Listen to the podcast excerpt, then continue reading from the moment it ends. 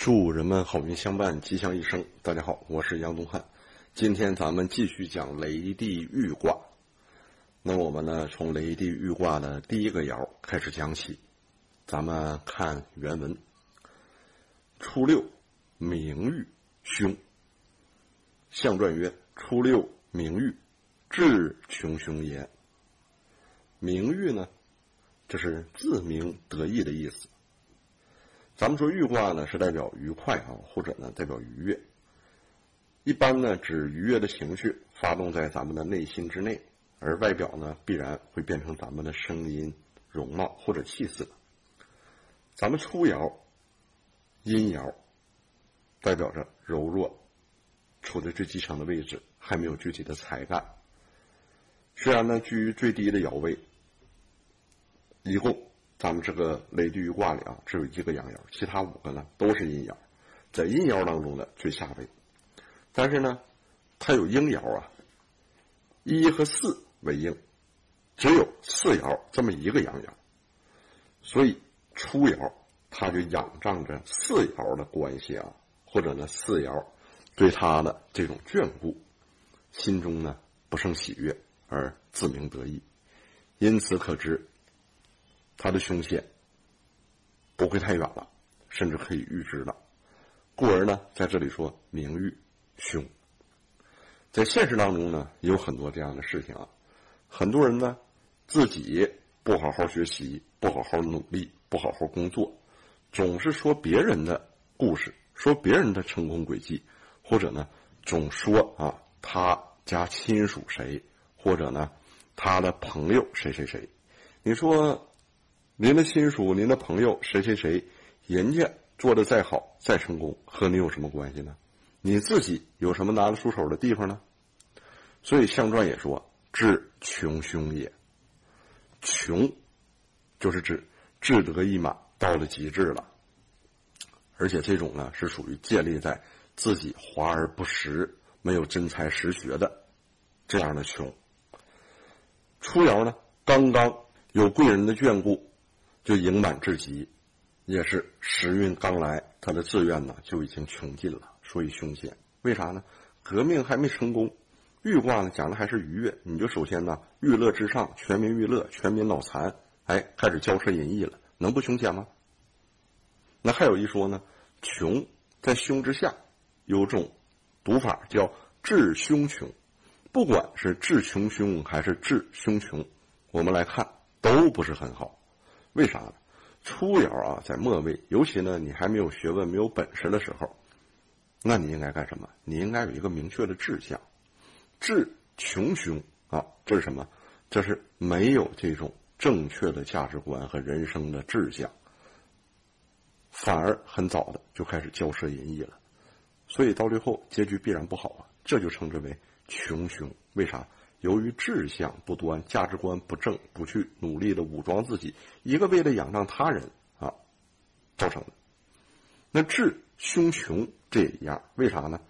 志凶穷呢？穷在最后。志凶穷是啥意思？就是你应该树立一个正确的志向啊，这往往呢是好的，但是呢，反而你树立错了。你跟别人比，iPhone 换了第几代了？跟别人比，车应该开再往上什么档次的了？啊，什么 C 级的、E 级的、S 级的了？你和别人比，你住的房子面积大小，甚至你要去住别墅了啊，这反而呢跑偏了啊，甚至呢智凶穷，在杨老师看来还不如智穷凶呢。不管啊是哪种解释都不大好。豫卦的初六爻与牵卦的上六爻，正好呢是相反的。为啥呢？牵卦之后得来的豫卦，因为谦虚啊是最大的通达。所以呢，必然会带来你在方方面面啊各个时间空间一生当中的愉悦。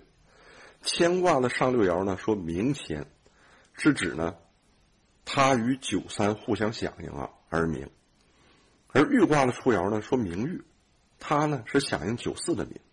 牵挂的响应是建立什么？建立在我们谦虚啊，不断的进步，不断的礼让他人，不断的强大自己。那玉卦呢？不是啊，你没达到人家那个层次，你就先有了人家那种狂傲之心，或者是骄奢淫逸，那你必然是不好的呀。明别人的谦虚呢，你就急，为啥？因为你和谦逊的人啊产生了共鸣，向他学习，这你属于树立了正确的榜样，树立了正确的目标，建立你正确的价值观。但是呢，你要去明自己的欲乐，那就凶了。你看人家天天吃什么、喝什么、玩什么、骄奢淫逸什么，但你未必有这个条件啊。像王思聪啊这样的，嗯，咱们说这个，呃，叫什么？有句称号叫“国民老公”啊，那毕竟呢也是少数人而已，不也只有他一个吗？因此可以说呢，谦可以明，欲不可以明。你要去响应，也得响应正确的人事无情价值取向啊。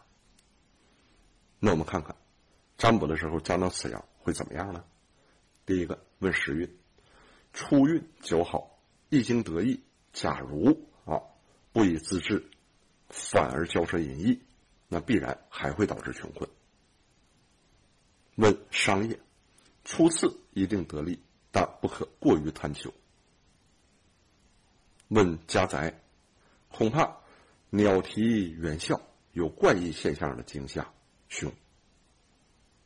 问疾病，不利。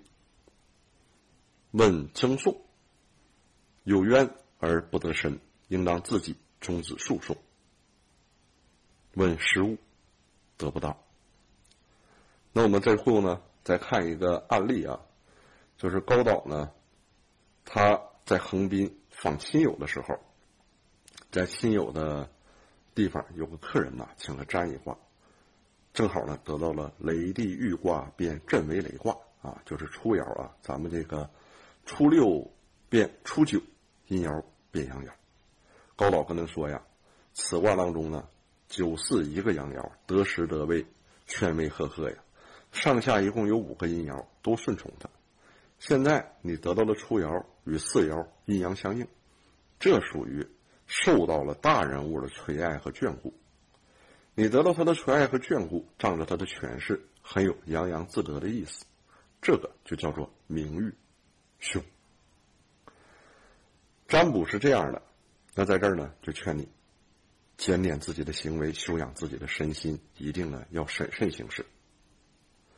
客人听到这里，感到不快，并且呢，马上拂袖而去了。客人走后，高岛的这个亲友告诉他。这个人呢，是因为女儿是某显贵的妾室啊，时时呢出入这个显贵的官邸，而且这个人呢，非常的善于溜须拍马呀，无所不至啊。不时呢，还借助于某显贵给他写的这些纸条，一次又一次的跑到各个外县、各个地方去谋私利。另外，等到了富商啊，所有这些上层人士聚集的宴会上。